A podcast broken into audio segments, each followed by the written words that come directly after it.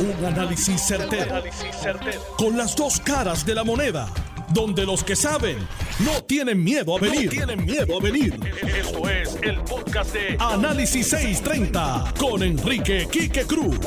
Buenas tardes, Puerto Rico. Son las 5 de la tarde de hoy. Jueves 28 de mayo del 2020. Tú estás escuchando Análisis 630. Yo soy Enrique Quique Cruz y estoy aquí de lunes a viernes de 5 a 7 y en el área metropolitana me escucha a través de el 94.3 FM en tu radio. Vamos con los titulares de hoy.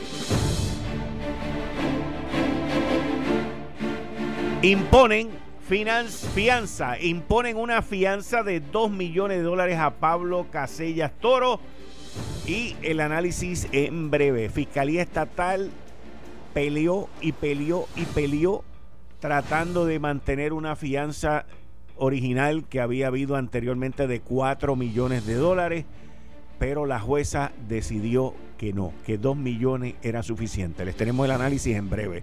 Vi la vista, interesantísima, vi los argumentos de las fiscales, vi los argumentos del abogado de la defensa, Jari Padilla pero, pero, vamos a esperar, vamos a esperar a ver. Miren, escúchenme bien. Ustedes saben que yo he escrito, yo he seguido y he opinado, he analizado y he dado múltiples ideas para resolver la situación en el Departamento del Trabajo y lo que tiene que ver con los 600 dólares, los 600 dólares del desempleo. Quiero que sepan que el problema es más grande de lo que nos han dicho. Quiero que sepan que el problema no se ha arreglado, no se ha resuelto. Y que hasta que no hablen con la verdad, pues nosotros seguiremos informándoles a ustedes la verdad. Varias fuentes me han confirmado que la situación en el Departamento del Trabajo con los 600 dólares es caótica. Yo no sé si a la gobernadora le han dicho la verdad, pero a mí me la contaron. Y estoy buscando más información también. Me la contaron, la corroboré y es espeluznante lo que viene para encima. Espeluznante.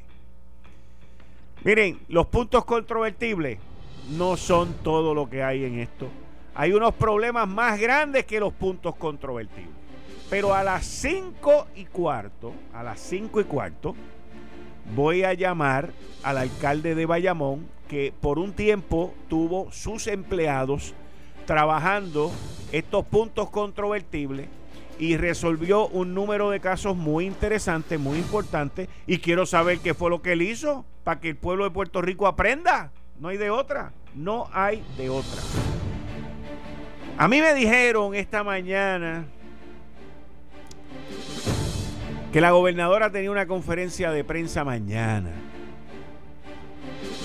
Y yo todavía no he visto a ningún gobernante que haya ganado y revalidado mientras José Ortiz sea el director ejecutivo de Autoridad de Energía Eléctrica.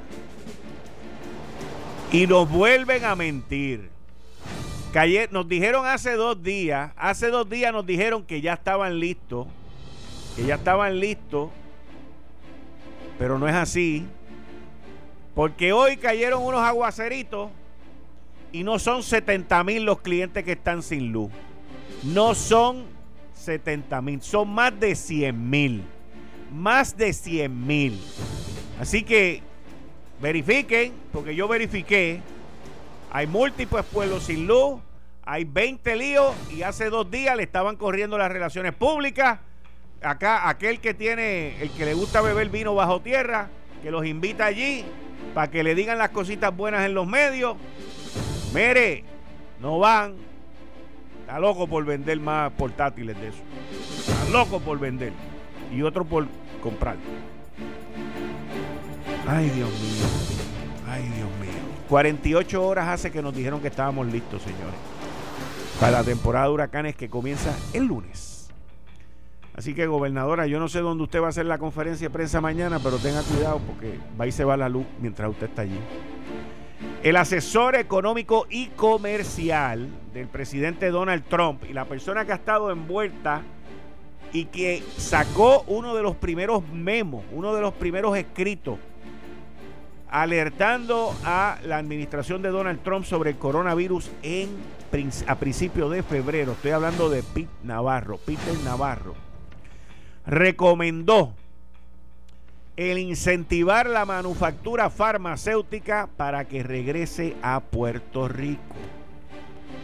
Así que, miren, cuando aquella gente de allá, nosotros somos una colonia, vamos a tener esto bien, bien, bien claro. Y la demostración más colonialista que podemos vivir con ella todos los días es la ley promesa. Y para recordárnosla, el congresista Raúl Grijalva va a hacer unas vistas y sometió unas enmiendas a la ley promesa y con mucha probabilidad que el Congreso Demócrata las apruebe. Pero tengamos algo bien claro.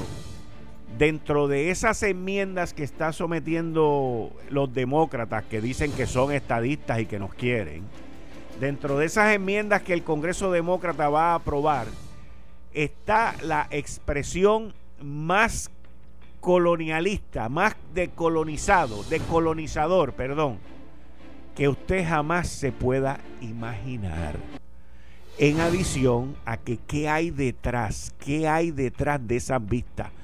Y ese análisis lo vamos a hacer hoy. Lo vamos a hacer hoy. Hoy es jueves. A las 5 y cuarto voy a tener al alcalde de Bayamón, Ramón Luis Rivera Hijo, sobre los puntos controvertibles y su experiencia en esta etapa de resolver puntos controvertibles en el Departamento del Trabajo. Eso es a las 5 y cuarto. A las 5 y 30 vengo con Atilano Cordero Vadillo. No, perdón, a las 5 y 30. Con Atilano Cordero Vadillo, sí. Y cinco minutos después estoy con el doctor Abdiel Cruz. Y así lo seguimos a las 6 de la tarde. Y a las 6 entra la licenciada Zoraida Buxó. A las, 6, a las 6 entra el economista Antonio Rosado. Y a las 6 continúa Atilano Cordero Vadillo. Esto es Análisis 630 que acaba de comenzar. Son las 5 de la tarde en todo Puerto Rico. Puerto Rico. Hora de escuchar la evolución del análisis con el gabinete de expertos de mayor conocimiento en la radio puertorriqueña. Las fuentes más confiables. Fiscalización sin colores el Estado no puede pagar por la vagancia, el Estado no puede pagar por la ineficiencia, no puede pagar por la indecisión. Con las dos caras de la moneda, siempre en busca de soluciones. Es hora de escuchar a Enrique Quique Cruz en Análisis 630.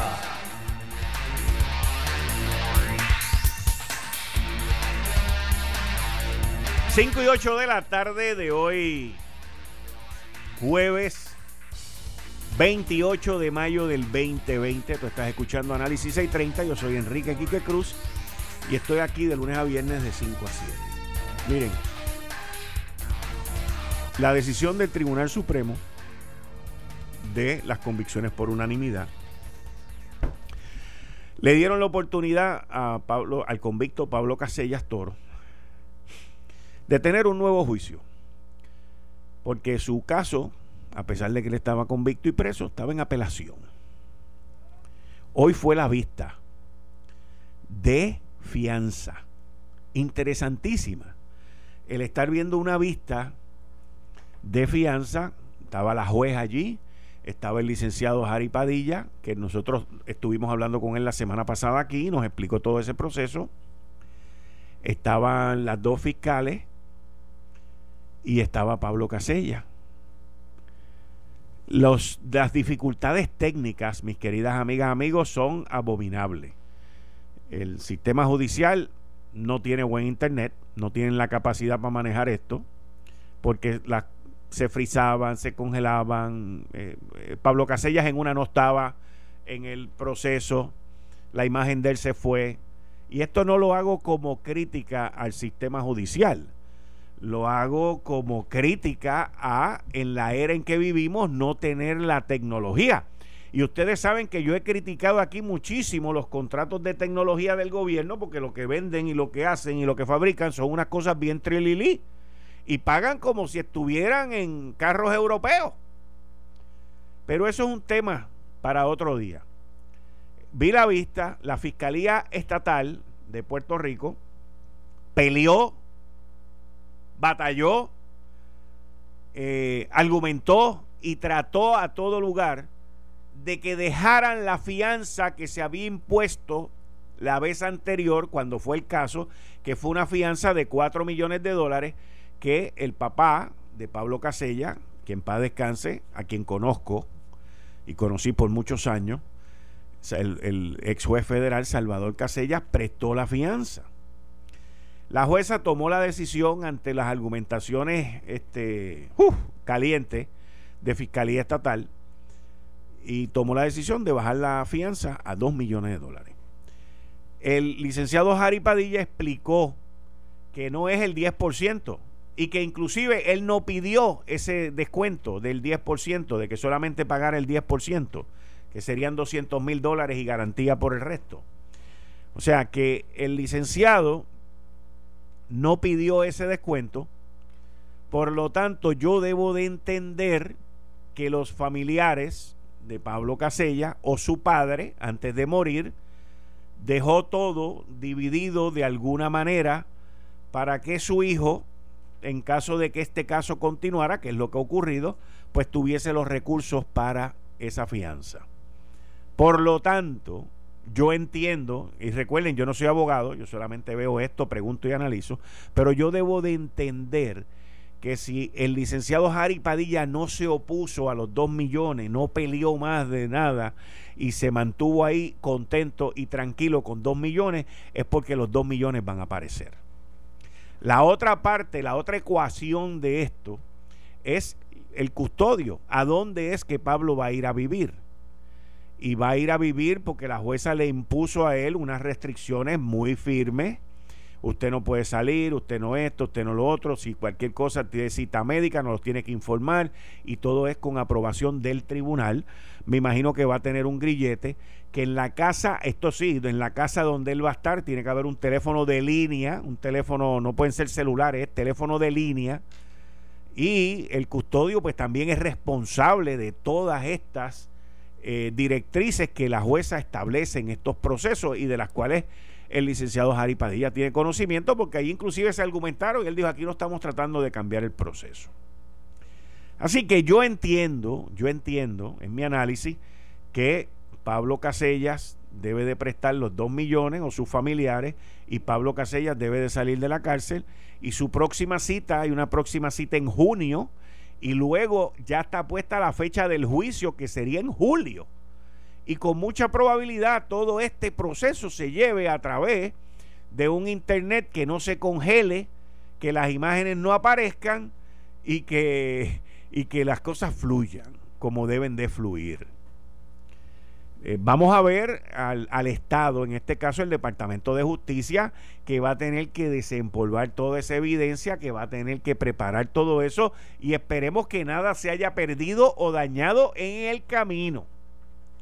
Es un caso que ha tenido una enorme visibilidad y cuando él fue convicto 11 a 1, se rumoraba por pasillo y por abajo que el jurado no había querido pasar los 12 a 0 eh, para que no identificaran quiénes eran los 12 completos, sino que hubiese uno, pues nadie sabía quién fuese uno y dentro de los 12 cualquiera de ellos podía haber sido el uno.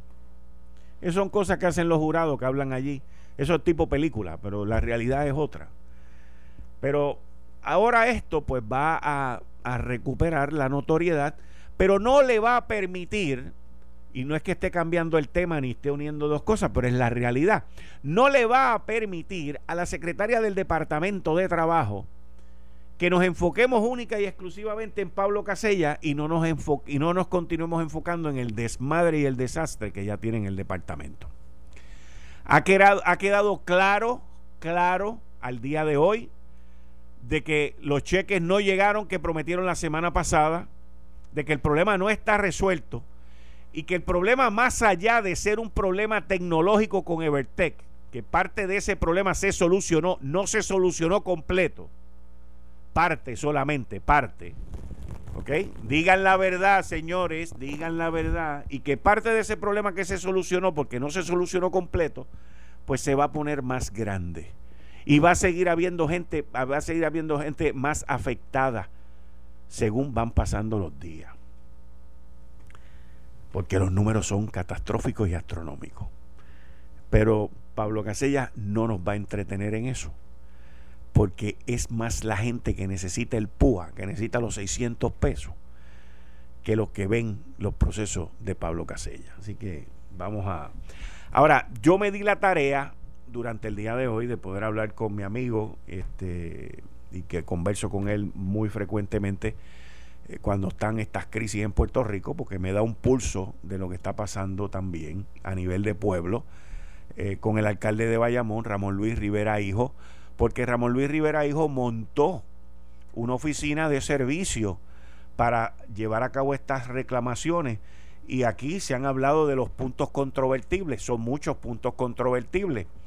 Yo quiero que ustedes sepan, antes de que yo ponga a Ramón Luis en el teléfono, que aquí hubo miles, miles de personas que no recibieron el derecho, el pago del desempleo después del huracán María por un punto, por un punto controvertible que todavía existe.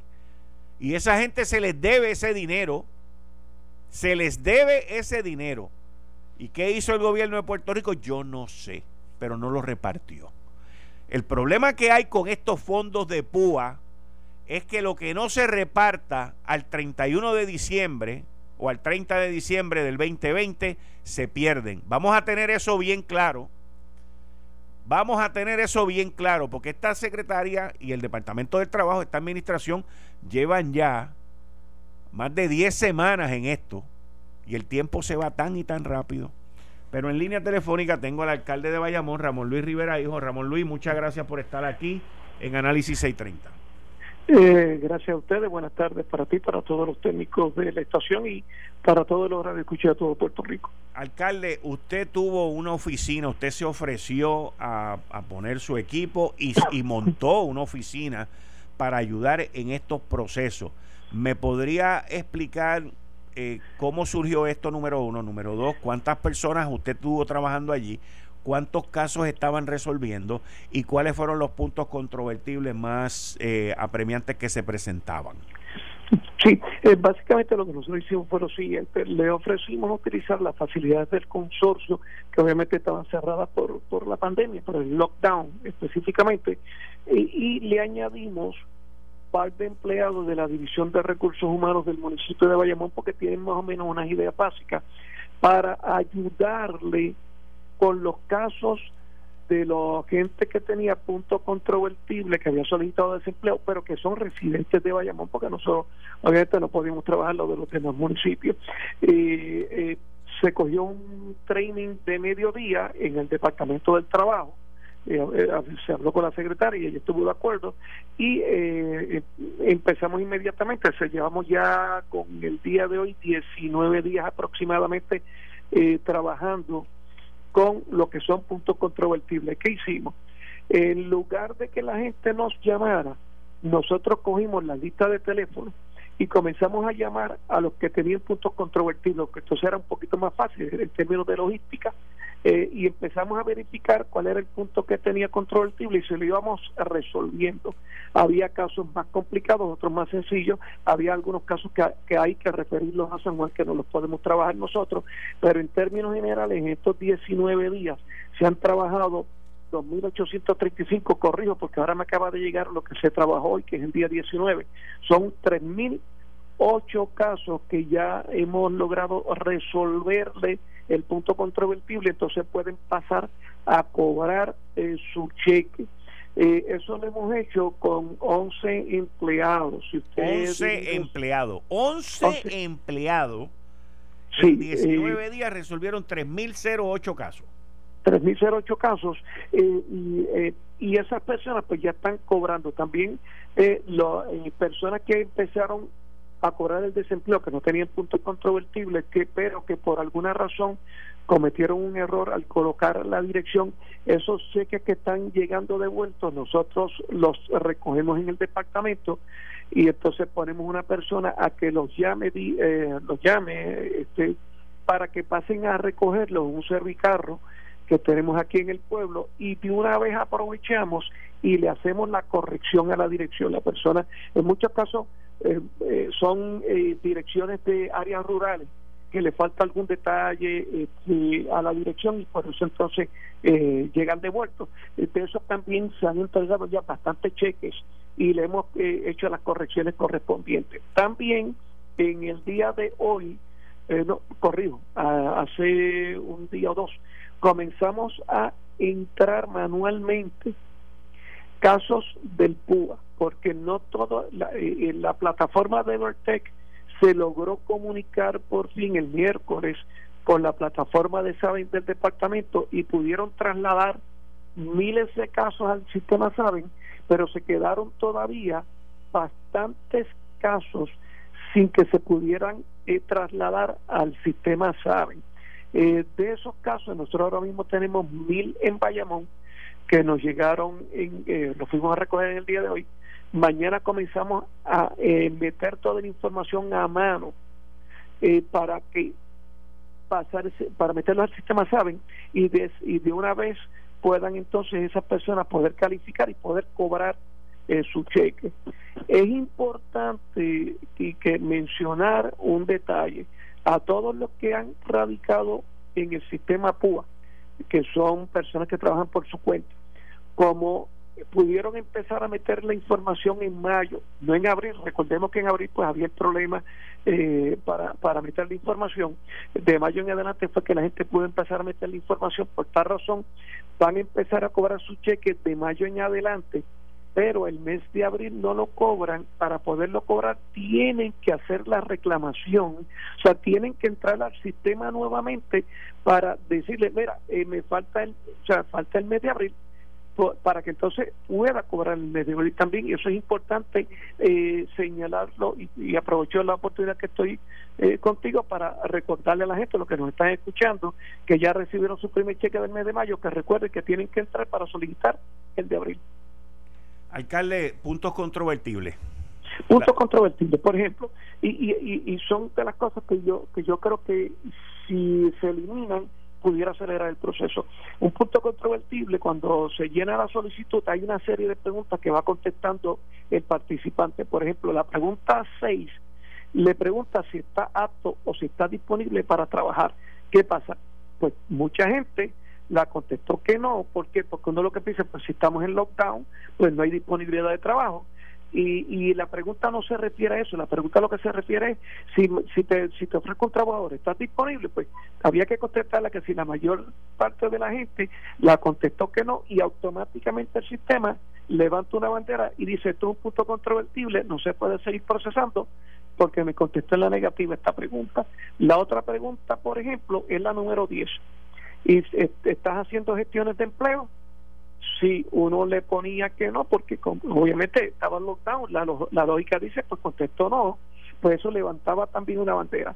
Ya eh, eh, hoy si no estoy no, me, no sé si fue ayer o hoy este, creo que la gobernadora firmó para que esa pregunta se elimine o no se tome en consideración durante una emergencia creo que por legislación se hizo ya ese punto controvertible de ahora en adelante no va a existir mientras haya una emergencia, pero yo lo que haría sería lo siguiente, yo aprovecharía y revisaría dónde están todos los puntos controvertibles y momentáneamente por el periodo de la emergencia pues vamos a, eliminarlos todos, vamos a, decirle a la computadora, meter en programación la pregunta 6, la 10, la 11 y la 12 no me la tomas en consideración y ya eliminaste de cantazo todos los puntos controvertidos que puedan tener la gente con ese tipo de preguntas. Eso es lo que yo haría para tratar de, de, acelerar el proceso.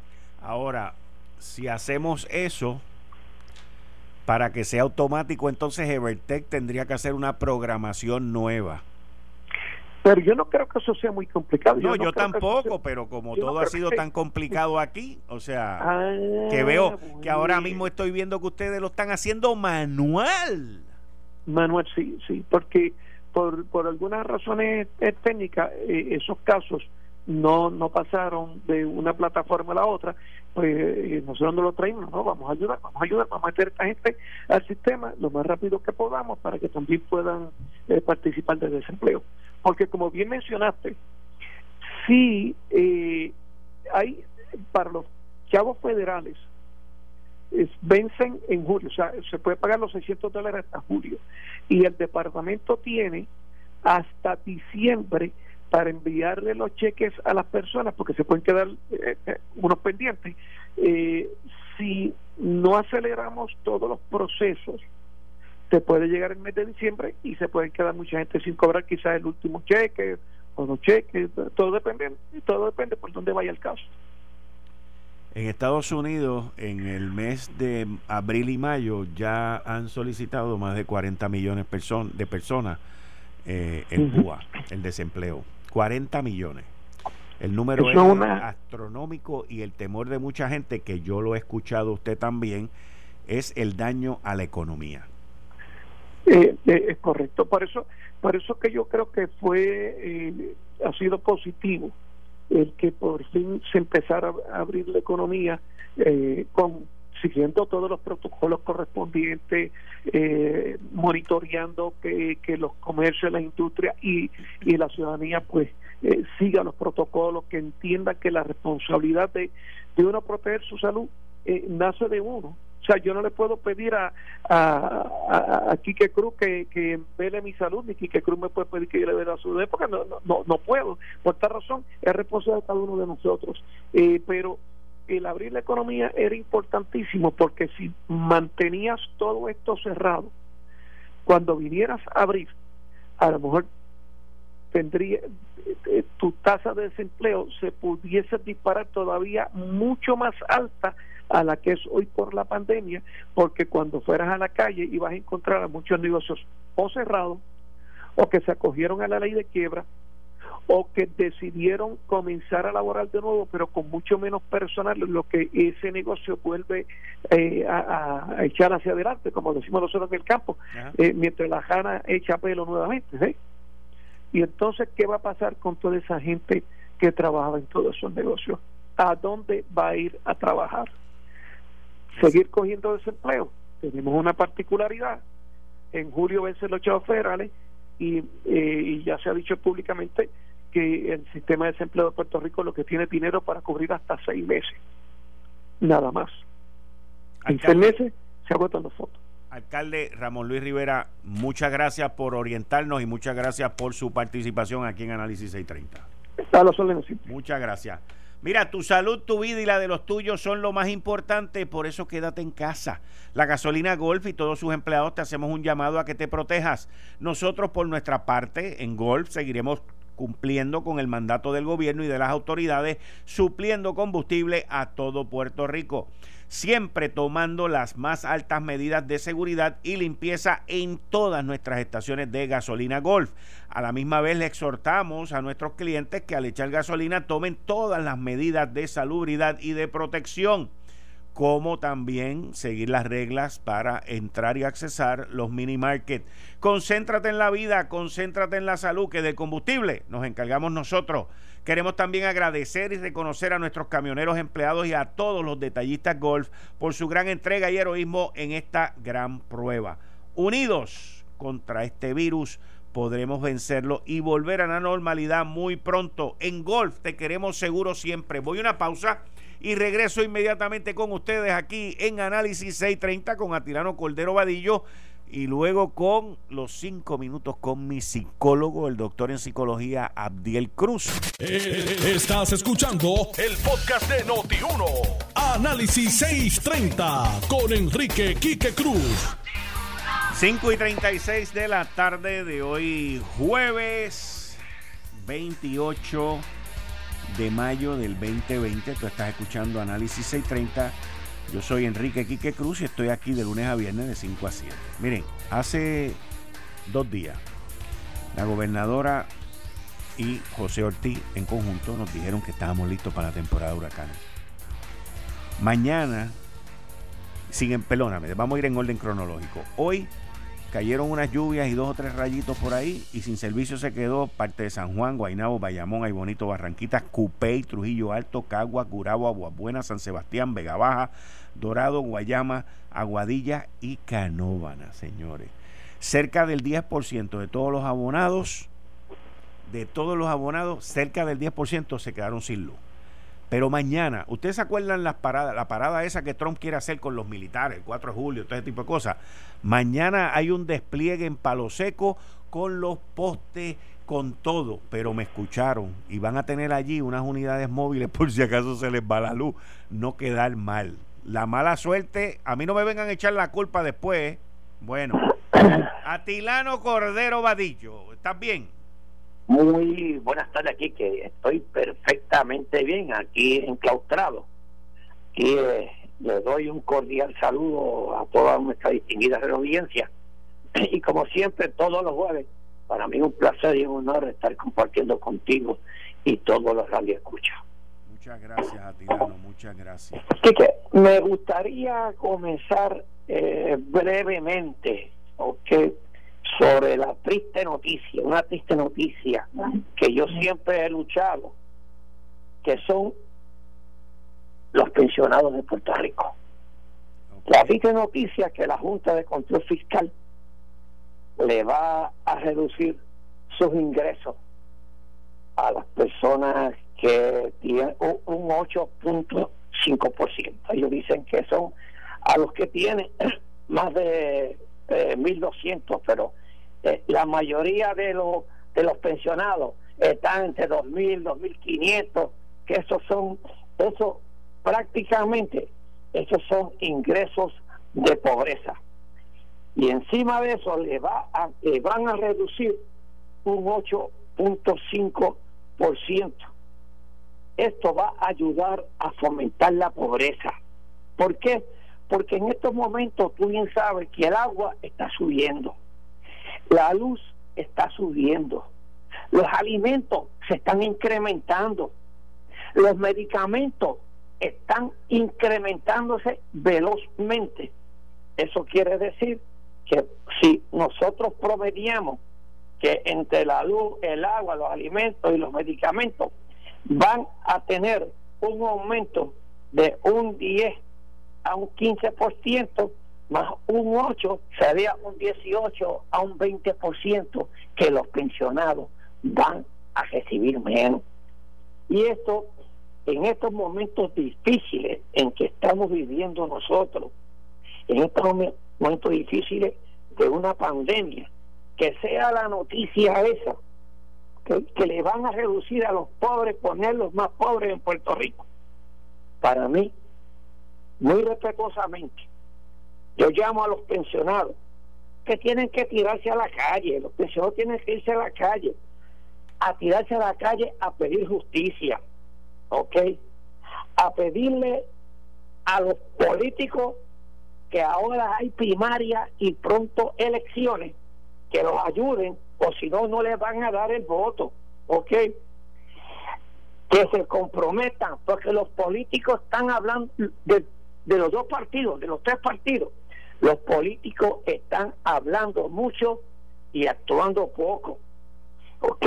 Tienen que, tienen que dejarse sentir, tienen, los pensionados tienen que tirarse a la calle y acampar allí en Fortaleza. ¿Ok? Y como dijo una vez el doctor Ricardo Rosselló, si hay que hacer desobediencia civil, tienen que hacer desobediencia civil no se pueden quedar en la casa esperando que los políticos los vayan a ayudar. Los políticos hablan, pero no actúan. Así es que yo estoy pidiéndole al señor presidente de la Junta, el amigo mío personal José Carrión, de muchos años, que él tiene una responsabilidad también social con los pensionados y con Puerto Rico. Yo le pido también a él que abogue por esos pobres y que no los ponga más pobres. Esa es la parte de los pensionados. Yo no he oído todavía firmemente a ningún político en defensa de los pensionados de Puerto Rico. Si tú has oído algo, tú me lo dices, Quique. Bueno, yo he escuchado a todos por igual, porque aquí todos los partidos han estado en contra de los recortes de las pensiones de la gente. Esa lucha desde que comenzó, todo el mundo ha estado en eso, pero yo ahora yo te tengo que hacer una pregunta porque yo escuché cuando empezó esta pandemia de las primeras declaraciones que hizo la Junta de Supervisión Fiscal cuando ellos le autorizaron a la gobernadora, al gobierno de Puerto Rico, a gastar 786 millones de dólares, eh, escuché que ellos dijeron que el gobierno de Puerto Rico no estaba en las mismas condiciones y que todo estaba sobre la mesa, inclusive las pensiones.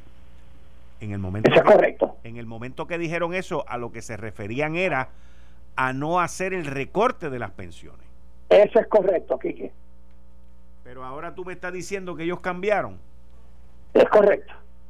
Y que están pidiendo que se recorte un 8.5%. Estoy viendo ahora aquí, Quique, en, en, en endy.com, ah, que el senador, el, senador eh, independiente, José Gavido, tronó esta tarde contra las intenciones de la Junta de, de Supervisión Fiscal de insistir en su plan aplicar un recorte de 8.5% a los pensionados. Pero no es tronar, aquí no se puede tronar con voces ya. Los políticos han hablado demasiado. Si Vargas Vidó quiere hacer algo, que me escuche, ok, es que se tira a la calle, que se tira a la calle con los demás. Aquí con hablar no van a solucionar nada. Mira, y, como dije anteriormente, y que si, si, si los pensionados no se tiran a la calle, nadie nadie los va a este, ayudar. Este, aquí en Puerto Rico, si no hay presión, no el, el gobierno no responde, la Junta no responde. Y tiene que haber esto tiene que hacerse eco también en los Estados Unidos, en Washington. Y como se hace eco, es lanzándose a la calle. Yo tengo mis reservas, te, y te digo, tengo mis reservas sobre esos comentarios. Tengo mis reservas de que Vargas Vidot está promoviendo un proyecto de Manuel Natal que todos sabemos que con esos proyectos no van a llegar ni a primera base. A ningún lado. Ok, y entonces de momento hay un buen titular, ok, como el que tiene la noticia, que dice, Vargas Vidó cuestiona la insistencia de aplicar el 8.5% a los pensionados, pero lo que estoy viendo en el artículo es que todo se refiere a lo que él escuchó que la gobernadora supuestamente dijo y así surgen una cantidad de desinformación y de titulares y de noticias que Donald Trump las llama fake news. Y yo creo que esto es un fake news. No, no, del periódico. No del periódico. No ah. es fake news del periódico. Fake news de los que promueven eso. Porque yo, yo escuché a la Junta decir que iban a mirar eso de no hacer recorte y esta gente salen con eso de la nada. Yo, en mi opinión, en mi opinión, te voy a decir cuál es mi análisis ahora. Y estoy con cinco minutos con el psicólogo y podemos tomar, retomar el tema. Pero en mi opinión, esto es parte de una campaña, de la campaña del no contra la estadidad. Esa es mi opinión. yo, no, yo no pondría eso. De desinformación. Bueno, yo no pondría eso desde el punto de vista político de contra la estadidad que le van a quitar. Con los dos que están hablando, o sea, no va a ser pro ELA ni, ni pro estadidad. Bueno, pues también la representante Luz de Ramos dijo que le sorprendía, que estaba sorprendida y alarmada por las intenciones de la Junta.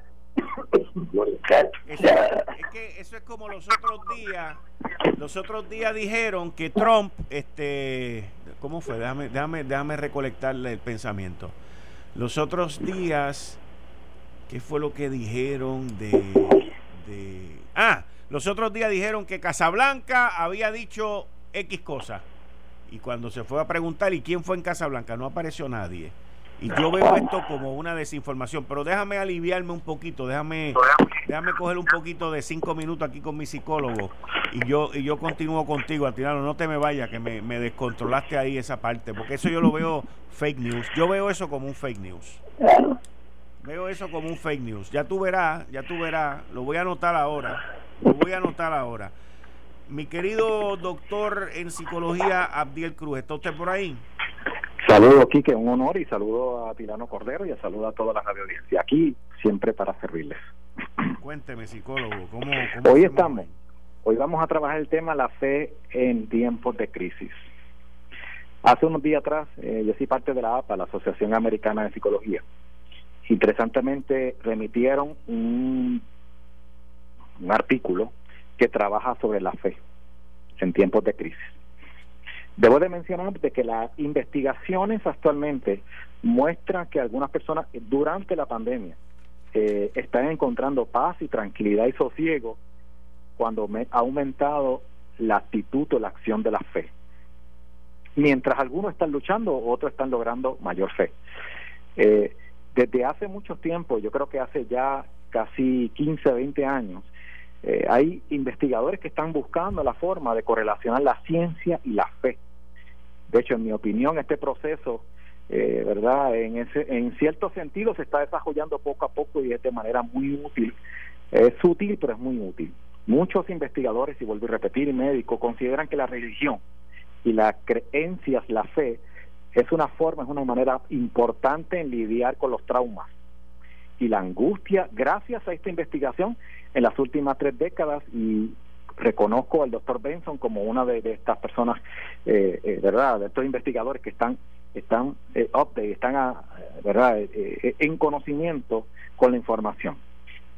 hay algunos que mencionan que la religión o la espiritualidad fue considerada en gran medida como una respuesta inmadura a los tiempos muy difíciles. Y eso lo trajo un profesor de la Universidad Estatal de Bowling Green, en el 1980 lo dijo. Pero que mire qué interesante, cuando se, se continuaron las investigaciones, se notó que la espiritualidad y la resiliencia están correlacionadas una con otra. Yo desarrollo mi fe, desarrollo mi esperanza, voy a tener en un grado, en cierta manera, resiliencia durante mi proceso de intervención o manejo de mi crisis. Es decir, que hemos identificado que la espiritualidad o la fe es esencial en el proceso o en los tiempos que vivimos de crisis. Hay muchos elementos positivos y negativos. Hay algunos que son negativos, depende de la impresión de las personas y es respetable lo que la persona o, los investigadores ven, ¿verdad? Pero debo decir, para ir casi redondeando lo que, debo, lo que estoy mencionando. Uno, uno de, las, de los elementos positivos es que planteamos a través del lente de la esperanza y nos recodificamos, hacemos un nuevo planteamiento, igual que mi redundancia, en cuanto a lo que ha significado para mí la crisis. Y termino. Todos y todas tenemos y hemos atravesado un momento de crisis. Pero voy a dejar, como he dicho, que en todas mis intervenciones voy a desarrollar una frase. La frase de hoy es la siguiente y concluyo. La fe no necesariamente cambia las circunstancias, pero sí te da esperanza para poderlas sobrellevar. Vuelvo a repetir. La fe no necesariamente cambie o cambia las circunstancias, pero sí te da la esperanza para poderla sobrellevar. Esto fue el, podcast de Notiuno. Análisis 630 con Enrique Quique Cruz. Dale play a tu podcast favorito a través de Apple Podcasts, Spotify, Google Podcasts, Stitcher y notiuno.com.